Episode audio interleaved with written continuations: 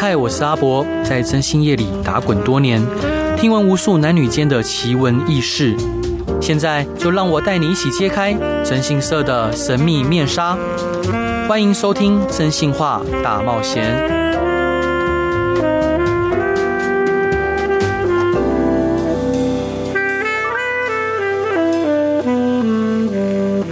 Hello，各位亲爱的听众朋友，大家晚安，欢迎回到飞碟电台，收听由我征信社阿仔所主持的《真心话大冒险》。周一到周五十一点到十二点晚上，用声音、用故事、用音乐陪伴您。在征信社里面有很多的服务项目，其中有一项，嗯，其实我个人蛮喜欢的一个服务项目，叫做寻人查址。什么是寻人查址呢？就基本上就是你有想要见的人，或者你找不到的人，那可能你的管道，或者是你的方法，或者是又限于你的经验，所以你可能找不到他，失联了，所以希望透过征信社的手段去找到这个人。那其实，在寻人查址里面有分很多种面向哈，包括说最常遇到的是债务类的寻人，比如说债主。好，想要找债务人，但找不到，那可能想要找征信社来帮忙找。那像这种案件，大部分我都是推掉的，好，因为我不太喜欢碰跟债务有关的事情。但是有另外一种寻人，我非常喜欢，就是找亲人的、找亲友的寻人。那透过找寻亲友的寻人这样的案件，呃，每一次的任务完成，都可以给我巨大的满足跟成就感。那在这边，我想要分享一个，嗯，我觉得很骄傲的故事哦。我觉得在人一生中，一定会有一些事情要让我们觉得骄傲，让我们可以去跟我们的孩子、跟我们的呃后代去陈述这样的故事。有一个故事是这样子的：有一天我在上班的时候，好，在在在公司啊，有一个苍老的声音打电话给我。他问我说：“他跟我讲说，他看到了我我在《自由时报》上寻人的报道，因为那时候我帮一个女大学生找到，嗯，她可能从国小到长大都没有见过的妈妈。那这个老先生他看到这个报道，他问我说能不能帮他寻人？我说好啊，好啊，那我们碰面聊。那过半小时后，他就来公司，走进公司的是一个嗯，有点驼背的老人家。”然后他大概已经七十多岁了，但是他的呃面容看起来还是很很有精神，尤其他那双眼睛哦，非常的炯炯有神，精神也蛮俊硕的，但就是背驼了一点。那后来聊了之后才发现，他他其实已经八十几岁了，完全看不出来。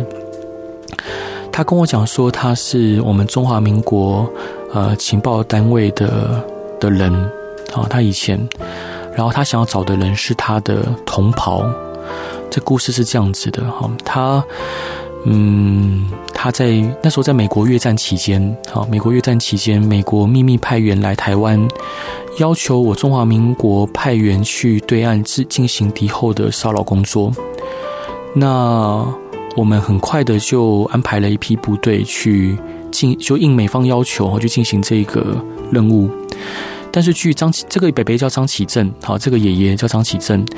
那据张启正所说，嗯，很快的第一批派去的部队就被歼灭了，好，因为可能是计划不够周详，又或者事迹败露，或者是可能时机不对。但是美方给的压力，好，如排山倒海倒倒海而来，压力非常的大。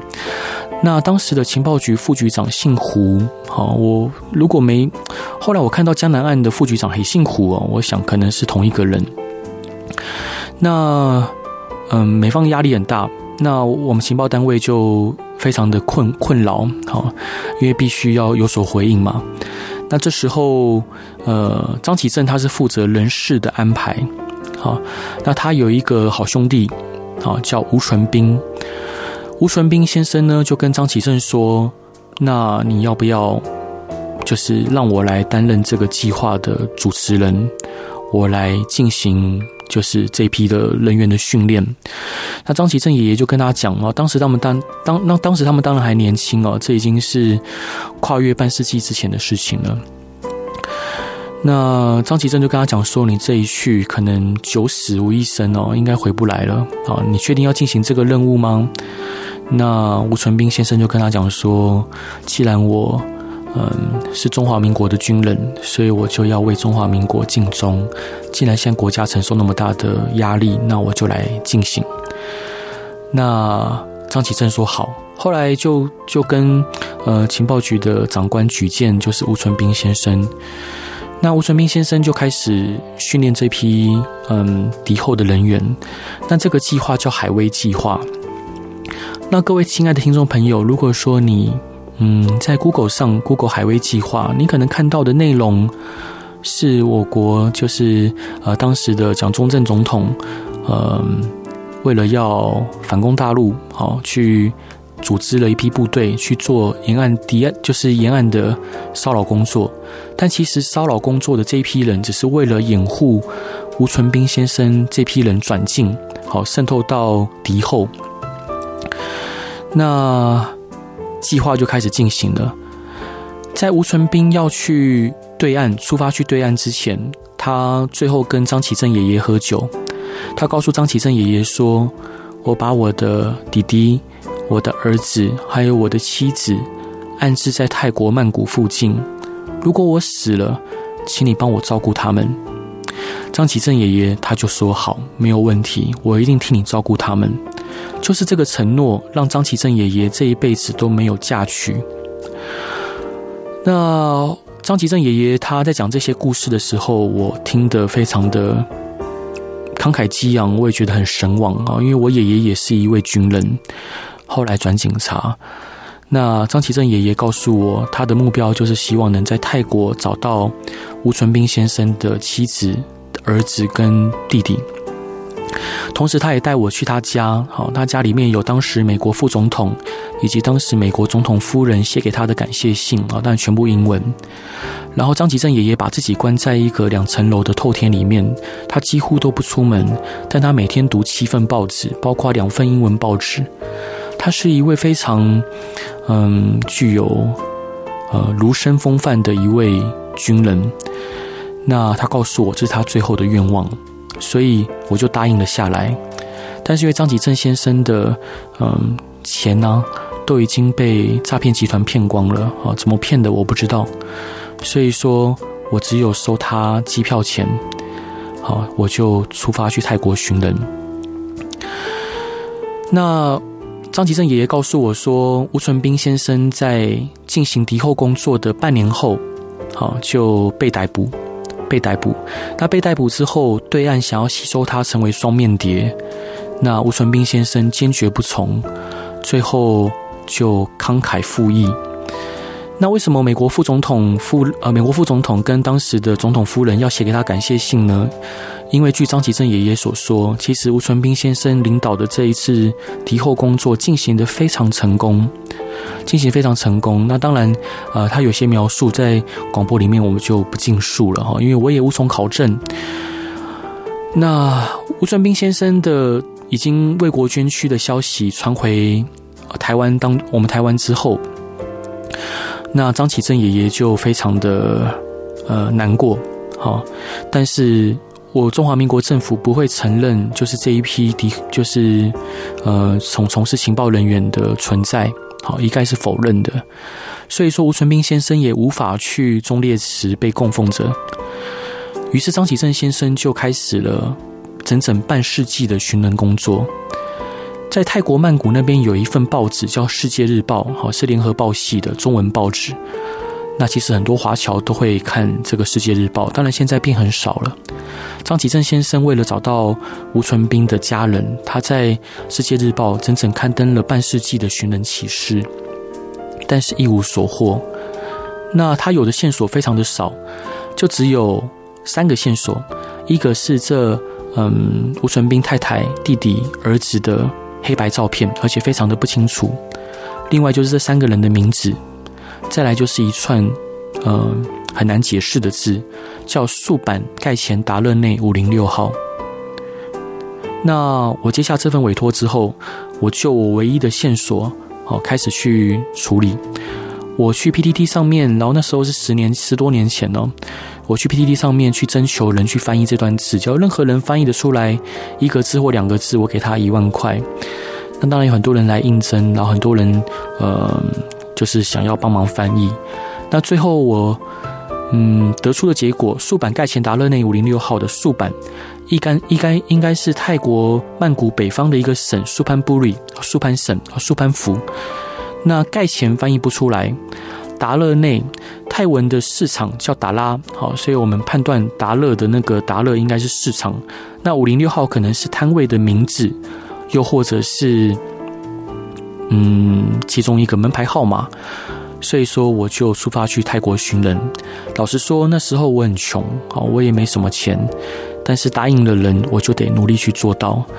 那我就这样子闷着头，也没有钱请翻译，没有钱请导游，我就这样去泰国曼谷了。那讲到这边，我想要跟各位听听众朋友想分享，就是其实在，嗯整个我们这民民国现民国一百一十一年了嘛，在那么长的时间里面，其实有无数的先烈先贤，用他们的生命，用他们的热血去保卫我们的国家，去捍卫这个国家的设计。那当然，我们现在生活在相对安乐，呃，就是。平和的台湾，中华民国，我觉得我们无时无刻都应该要感谢这一些为国家安全奉献牺牲的先烈先贤。那这一段我想要为各位分享的歌是，呃，刘德华的《黑蝙蝠中队》。那《黑蝙蝠中队》讲的一样是当时应美国政府的呃的邀请哦，就不要说邀请，应该说压力吧。就是有一批有一批空军健儿，他们抛下他们的家人去进行侦查工作。他当然，呃，很多人其实就在侦查的过程中被击落，然后为国捐躯。那他们的家人，嗯，就在他们的当时的空军眷村里面等他们回来。那这样这样的故事，我想很多年轻人现在已经不知道了。好，那当然，如果有听到。嗯，这个广播的亲爱的听众朋友，如果有兴趣，也欢迎看看就当时黑蝙蝠中队的故事。那这一段就让我们一起来听刘德华的《黑蝙蝠中队》。Hello，各位亲爱的听众朋友，欢迎回到飞碟电台，收听由我真心社阿宅所主持的《真心话大冒险》。每周一到周五晚上十一点到十二点，用声音、用故事、用音乐陪伴你。刚刚我们讲到，就是我接下了一个寻人的委托，然后是一位情报局的。呃，长官，好，当他已经退休了。那时候是张启正爷爷，他要找到他在对岸阵亡同袍，好，吴纯斌烈士的遗孀、孩子，还有他的吴纯斌的弟弟。那我接下这委托之后，我就出发出发去泰国，然后到了苏潘布里去寻找吴纯斌先生的遗孀跟嗯家人还有孩子。那其实找的过程，嗯，我必须要说。我非常的没有把握，因为线索跟资料非常的少，而且我认为说，如果真的有消息的话，嗯，为什么刊登了五十年寻人启事都没有找到？但是既然答应了，就要去做，这是我的信念，这是我的理理念。那我就去泰国苏潘布里的每一每一个市场，一个一个去问。那其实那边有很多的华侨，很多是潮州人。那潮州话跟我们的普普通话其实有很大的不同，但是我就，但是透过好透过比手画脚哈，加上英文啊、中文啊夹杂，大概还是勉强可以沟通。那如果真的不能沟通，我就用写字的。我几乎跑遍了苏潘布里的每一个省。那苏潘布里其实，在我的感觉里面，其实我我现在不能确切的知道它的大小，但是我感觉里面好像比台湾还大。那我几乎跑遍了每一间市场。那因为那时候没有钱，好，我也没有钱去住饭店或旅馆。那泰国的网咖，我就去睡泰国的网咖。泰国的网咖那时候，然后现在怎么样我不知道。十多年前的时候，泰国的网咖非常的。糟糕，好，我那时候想要玩星海争霸，我想要连上那个巴托内特都连连不上去。那但是至少我有一个可以洗脸、可以洗头的地方，然后我可以趴在桌上睡觉，而且又便宜。好，那我就要晚上我就会找网咖钻进去，然后趴在桌上睡觉。那我这样找了快一个月，好，就当我快要放弃的时候，就有一天我就因为那边很多华侨开的金饰店。上面会有中文的招牌，那我就找了一家中金饰店，走了进去，因为真的很渴，但是我又没有钱去买买饮料或买水，好，因为我不知道还要找多久。那我就跟他讲说，可不可以给我一杯水喝？那是一位很年轻，那时候那时候我才二十多岁嘛。那出来接待我的也是一位年轻的男老板，他就给我一给了我一杯水，然后他就用中文问我说：“为什么会来这边？”我就跟他讲：“我是来找人的。”好，我就把这故事一五一十的跟他说。他听了之后也很热心，好，接着问我说：“要不要再一杯水？”哦，我就说：“好，谢谢，谢谢。”其实那个水真的很甘甜的，因为那我真的渴了一天。那时候泰国又热，我那时候是夏天去找的。我还记得我穿了一个吊嘎哈，那都已经被汗淋湿又干，淋湿又干。如果说刮一层，搞不好会掉掉下一堆盐巴。他跟我讲说，要不要去附近的中山会馆问看看？我说，诶，中山会馆，什么是中山会馆？我就走过去，他跟我指了一条路，他说从他们店里面隔壁的一条泥巴路，往往往那个泥巴路一直往往下走，左边就会看到中山会馆。他说那边有很多人，那叫我去问看看。那我就走了过去，好，我就往下走，因为其实我已经不抱不抱太多希望，但是我不断祷告说，呃，神啊，如果这是你要我做的事情，请你让我完成它。好，虽然它很难，但是我相信在神的保守之下，只要你愿意，我一切都能成就。我也希望能把这一切荣耀归给上帝。后来我在走了泥巴路，走了三四分钟之后，果然在左边看到了中山会馆，在上面看到了大大的中华民国国旗。好，各位伙伴，各位亲爱的听众朋友，我相信，当你在异乡的时候，当你已经，呃，你可以想象那时候我在异乡已经整整一个月，也没有，呃，也听不到就熟悉的，呃，台湾话或国语，也看就吃的东西也都是有时候会让我拉肚子的哈。但突然在突然映映映入眼前的是中华民国的青天白日满地红，其实当下是非常感动的。我就走了进去，走进去之后，它是一间。平房，然后旁边有一个高高的阁楼。走进去平房里面，看到的是我们当时呃马英九总统的呃照片，还有小蒋总统跟老蒋总统的照片。其实看到真的觉得很亲切，很感动。然后上面是我们的国徽，还有中华民国的国旗，就挂在大厅里面。我走进去，他们问我说：“来这边干嘛？”我就表明我的来意。然后他们想了想，好，因为吴纯斌的弟弟叫吴松勋，然后他的儿子还有老婆我就把那名字跟他们一一的讲，他们表示说他们没有印象。后来他们就建议我去阁楼上跟年纪比较长的长老去问，我就走上去阁楼，在他们的引领之下，走上去阁楼之后，上面是四个年纪更大的长者在那边打天九牌，那。那他们头也不回，就完全没有头回头看我。那这个带我上去的这个中年男子就用潮州话跟他们讲说我的来意。那他们就听了听，突然他们对吴松勋这个名字有了反应，他们就用呃潮州口音说：“嗯，松勋。”好，当他们有反应的时候，其实我当下嗯几乎感动的要跪下来。因为真的好累，就觉得很难。我又很怕找不到，我很怕回应不了张启正爷爷的这一份、这份、这份对同袍的嗯愿望。所以当他有了反应时候，我真的很感谢上帝。后来他就给了这个中年男子一个电话，要他打给这个这个人。过了半小时之后，就听我就在这个回到平房里面等，好，就听到铁马的声音，还有叮铃叮铃的那个脚踏车铃铛的声音。那走进来一个人，好，那戴着眼镜，然后满脸皱纹。他走进来，然后他说说他就是吴松勋。后来我就跟着这吴松勋爷爷一路回到他的家。吴松勋爷爷到现在还是领着泰国的难民证，他并并并没有泰国的正式身份证。那但他的儿子很争气，好，吴松勋的儿子，好，他自己的儿子，他在泰国后来娶了老婆，呃，已经当上了医生。但是他告诉我，嗯，吴纯斌先生的太太，呃，还有孩子都已经过世了。他的太太后来因为等不到吴纯斌回来，因为吴纯斌告诉他，他有一天一定会回到他身边，一定会回来陪他，等国家安定了之后。但是吴纯斌一直没有回来，所以他太太迫于经济的压力，最后不得不改嫁。然后他的孩子，嗯，有一次可能是也没有任何证据，反正就是从楼梯上高高的跌下来，就这样子，嗯，摔死了。然后他太太后来因为悲伤过度也过世了。后来吴吴松勋爷爷就交给我一张照片，照片上面是吴纯斌先生年轻时候的样子，非常的帅气啊。虽然是一张黑白照片，但非常的帅气。然后。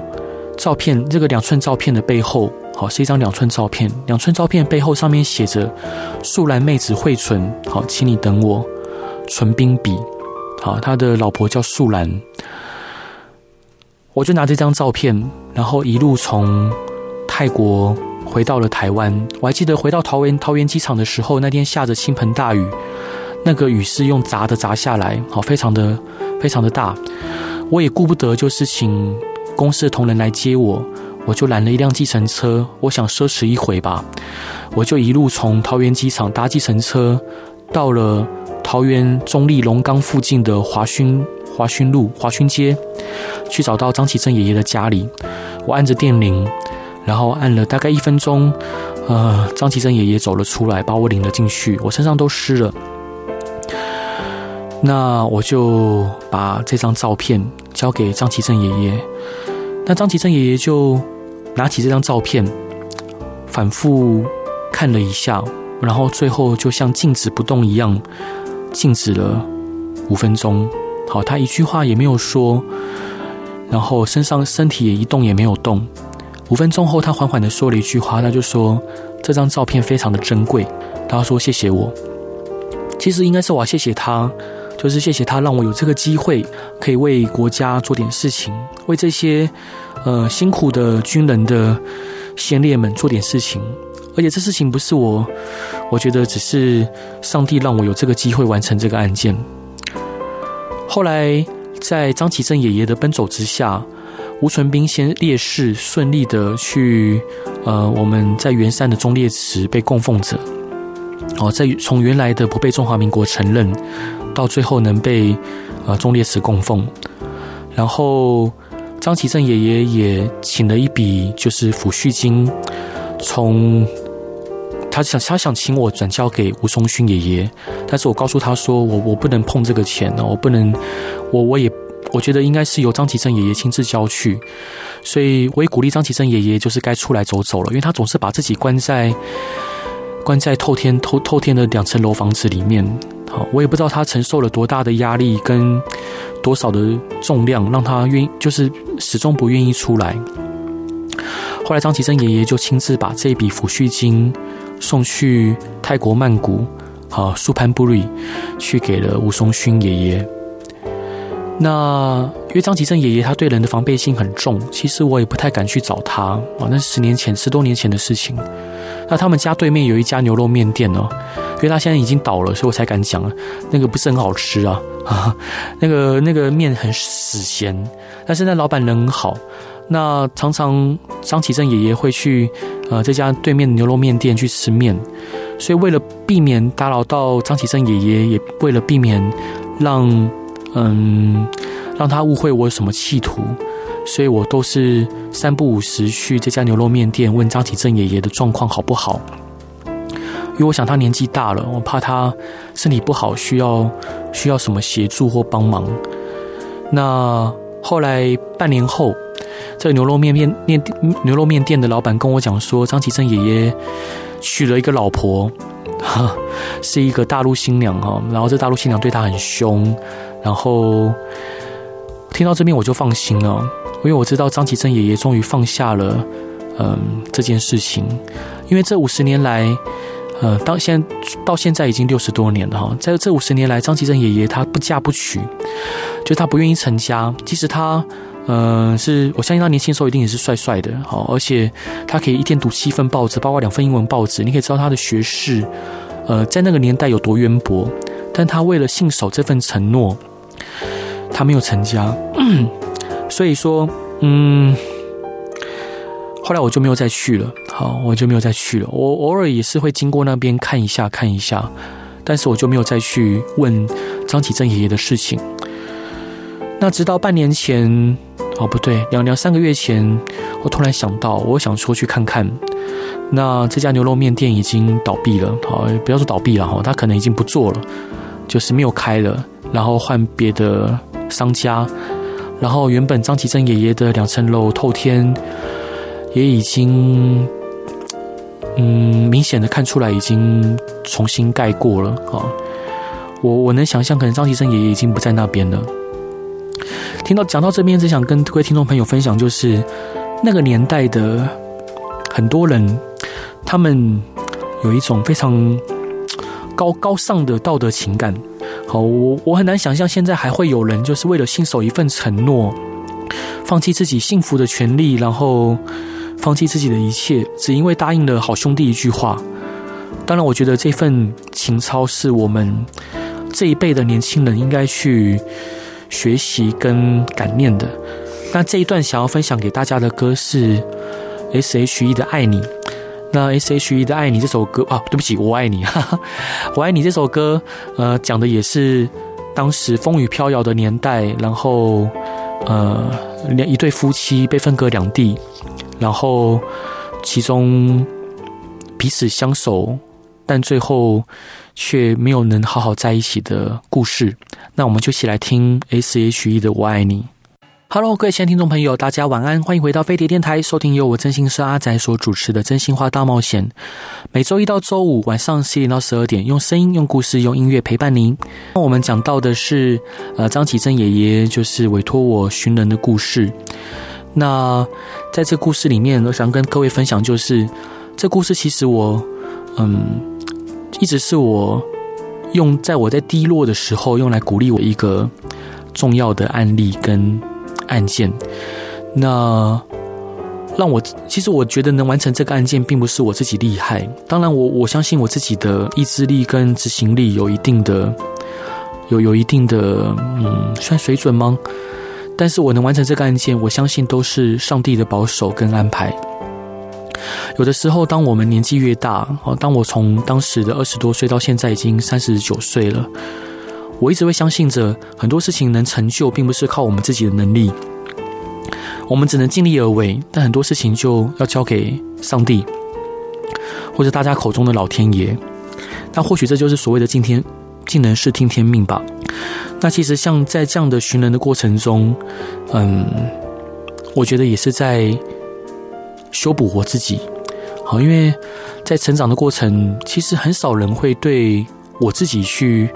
因为我我不是一个有很多贵人的人，那很多时候我只能就是尽量的靠靠自己去做很多事情，那有的时候要勉强自己，有的时候硬着头皮做。但是像这样的故事，像这样的案例跟委托，当我可以完成它的时候，我觉得好像是自己帮了自己一样，我我感到非常的感动与成就感。那。其实现在回想起这故事，我还是非常的、非常的，还是会有点情绪激动哦。因为想起张爷爷的样子，然后想起那么多人、那么多为中华民国奉献的先先烈先贤，但他们可能却连名字都没有，甚至他们可能会被一些不了解他们故事的人去诋毁或者是伤害，其实蛮难过的。其实后来我在大陆的百度里面。看到了这故事的另外一面，在大陆的百度里面一样有提到这故事，好，但是他们是就他们的官方文献里面去陈述这个事情。他们说吴存斌先生带领的这一批烈士上岸之后，很快的就被嗯机警的村民所发现，然后各自逃窜，然后最后吴存斌就在一个山洞里面被找到，然后他坚决不从。坚决不从之后，结局一样是被枪毙。那在张启正爷爷的说法，就是吴纯斌烈士这批人顺利的转进了，在掩护之下，顺利的进到敌后进行敌后工作，然后呃，也间接的引开，就是导致了文化文化大革命。好，当然各位一定会觉得非常匪夷所思，因为我们也都没有读过这段历史。那这段历史到底是真的假的，也没有人能知道。但是我相信是真的。好，我相信张启正爷爷的说法，但不不论如何，吴存斌先生为了中华民国，为了台湾，去慷慨赴义，这故事，那这个结局是真的。他也不愿意。他如果当时愿意接受成为双面谍，那他现在或许还活着，他或许还有机会跟他的太太、跟他的孩子碰面。但是他选择就是坚决不从，他要捍卫中华民国，他要捍卫台湾，他要捍卫一份信念，他要捍卫青天白日满地红。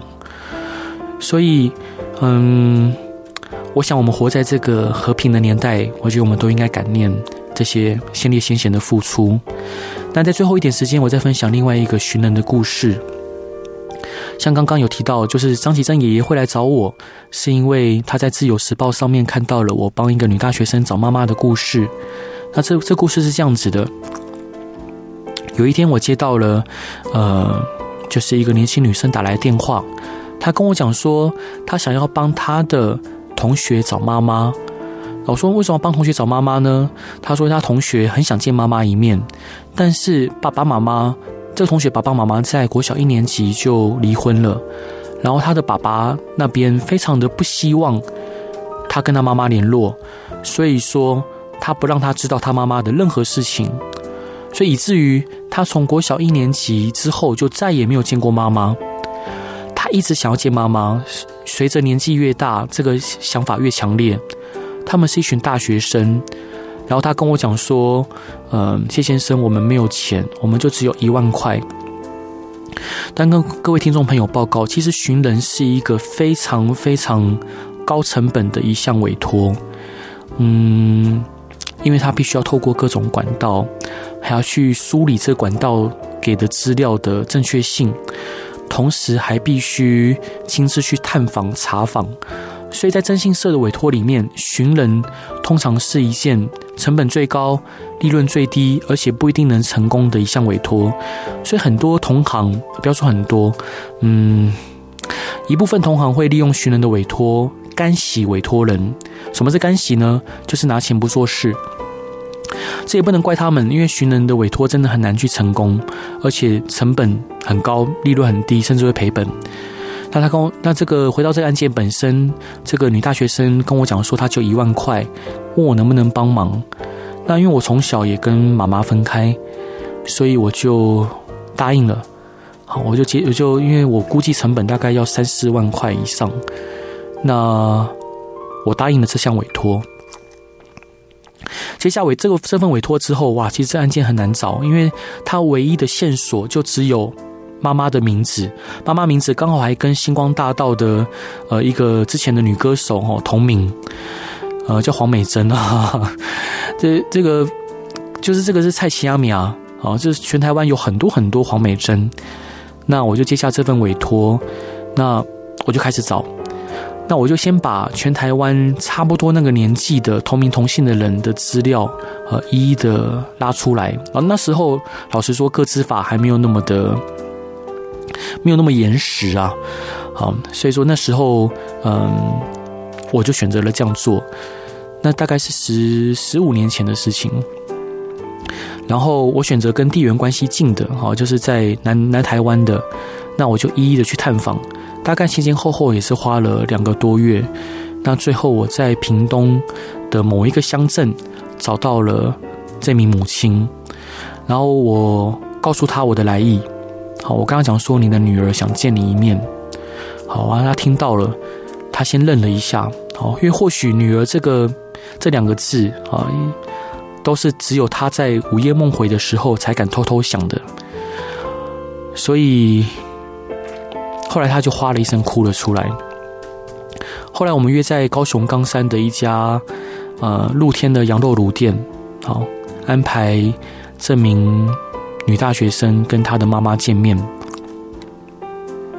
见面的时候，她妈妈就握着握着这个女孩子的手，哈，握着紧紧不放，啊，我想她可能想也想不到，就是她能有机会再见到这个女儿。好，那我相信，如果不是不是上帝的保守，我也无法促成这件事情，因为这事情其实蛮难的，好，蛮难的，因为资料真的太不齐全了。那最后的最后，我就看着他们在开开心心的吃羊肉炉，其实我内心是蛮，我觉得也在修补我自己哦。其实每一项大部分真心的委托，我觉得客户当客户感谢我的时候，其实我也在感谢客户，因为每项委托都在修补我自己。我必须要跟各位听众朋友承认，就是我是一个很多缺陷、很多缺点的人。那。我也有很多，尤其人格上的缺陷哦。我非常的，嗯，总之就不是，我不是一个，我不是一个很优秀的人，我也不是一个，嗯，大家眼中的好人。同时，我也犯过很多错。所以，当有这些机会去修补、缝补我的内心的呃缺陷的时候，或者是我的空洞的时候，其实都是充满感激的。那各位听众朋友，如果说您有想找的人，或者是你有想要完成的事情，也都欢迎你来立达征信社的粉丝团或征信社阿仔的粉丝团来跟我说。但是我必须要跟您说，就您的案件，我不一定会接，好，因为有些事情，呃，我会很明白的跟我的当事人说，我做不到。那有些事情，呃，很难，但是。我或许会愿意接，甚至我可能一毛钱都不收。那可能就是因为我觉得这事情我想做，我愿意做，而且我觉得我该做。不管是像刚刚这个女大学生找妈妈这件事情，或乃至于像刚刚张启张启正爷爷想要找同袍这事情，其实在做这些事情的时候，嗯，我都跟他们说，就是应该是我要感谢他们，好，谢谢他们给我这机会，让我可以去服侍他们。那其实在，在我在最后在最后一点时间再分享一个故事。其实不是每一个案件都能顺利完成。有一对父母，他告诉我，他想要找他的孩子，好，因为他孩子在嗯，从马祖，他孩子孩子海洋大学的学生，从马祖返回淡水的的船上，突然就跳海自杀。画面里面就看到他的孩子闭着眼睛，然后光着脚在甲板上来回踱步。然后来回踱步，不知道几分钟之后，突然越走越快，越走越快，开始跑起来。最后他就一跃，越过船船上的栏杆，就跳到海里面。最后监视器只看到他的孩子的呃身影在海上载浮载沉。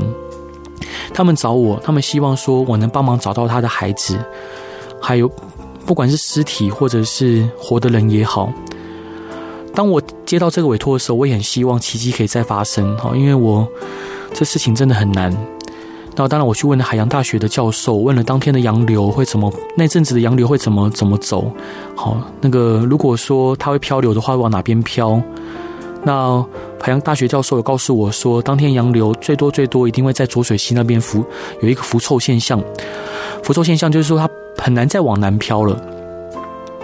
那我就请。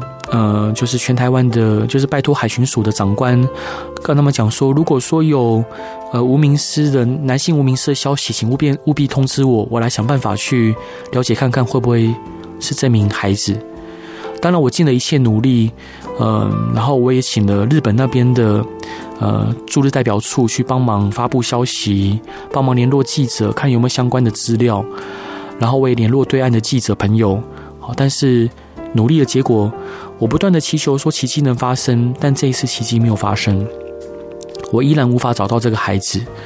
那当然，这案件我没有收一毛钱，好，但我无时无刻我都会，几乎每两天三天，我就会传讯息跟呃这名孩子的爸爸妈妈聊天。那最后我告诉他说，我可能真的无法找到你的孩子，好，那他们就拿了一笔十万块给我。我刚刚讲说，这个案件我们要收钱，而且我没有找到，我不能收这个钱。他们说，他们说，他们当我能愿意为他孩子再努力一次的时候，他们就觉得非常感谢了。其实我觉得非常惭愧哦，因为我没有找到这件事情，所以后来这十万块我全部都捐给了呃桃园的怀德风筝育幼院，然后并且用这十万块呃带就是怀德风筝育幼院的孩子们出去玩，然后我跟他们说是这名大哥哥。想要带他们出来玩的，那这名大哥哥的名字就是，嗯，这名失踪的孩子，失踪的大男孩的名字。那剩下的款项就全部捐给，就是桃园的怀德风筝育幼院。嗯，我想跟听各位听众朋友报告，就是，嗯，很多时候我们只能尽人事听天命。然后我也希望我可以未来训练更多优秀的侦探，在征信业这个行业继续兢兢业业的做出应该有的样子。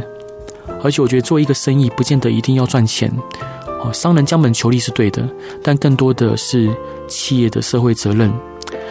然后最后想要跟各位听众朋友呃说，如果任何需要帮忙的，欢迎来我们的粉丝团留言。最后想要分享的歌是游鸿明的《寻你》，那这首歌是我非常喜欢的一首歌，也希望各位听众朋友都能找到你们想找的那一个人，不要留下遗憾。今天的真心话大冒险到这边结束，谢谢各位，晚安，拜拜。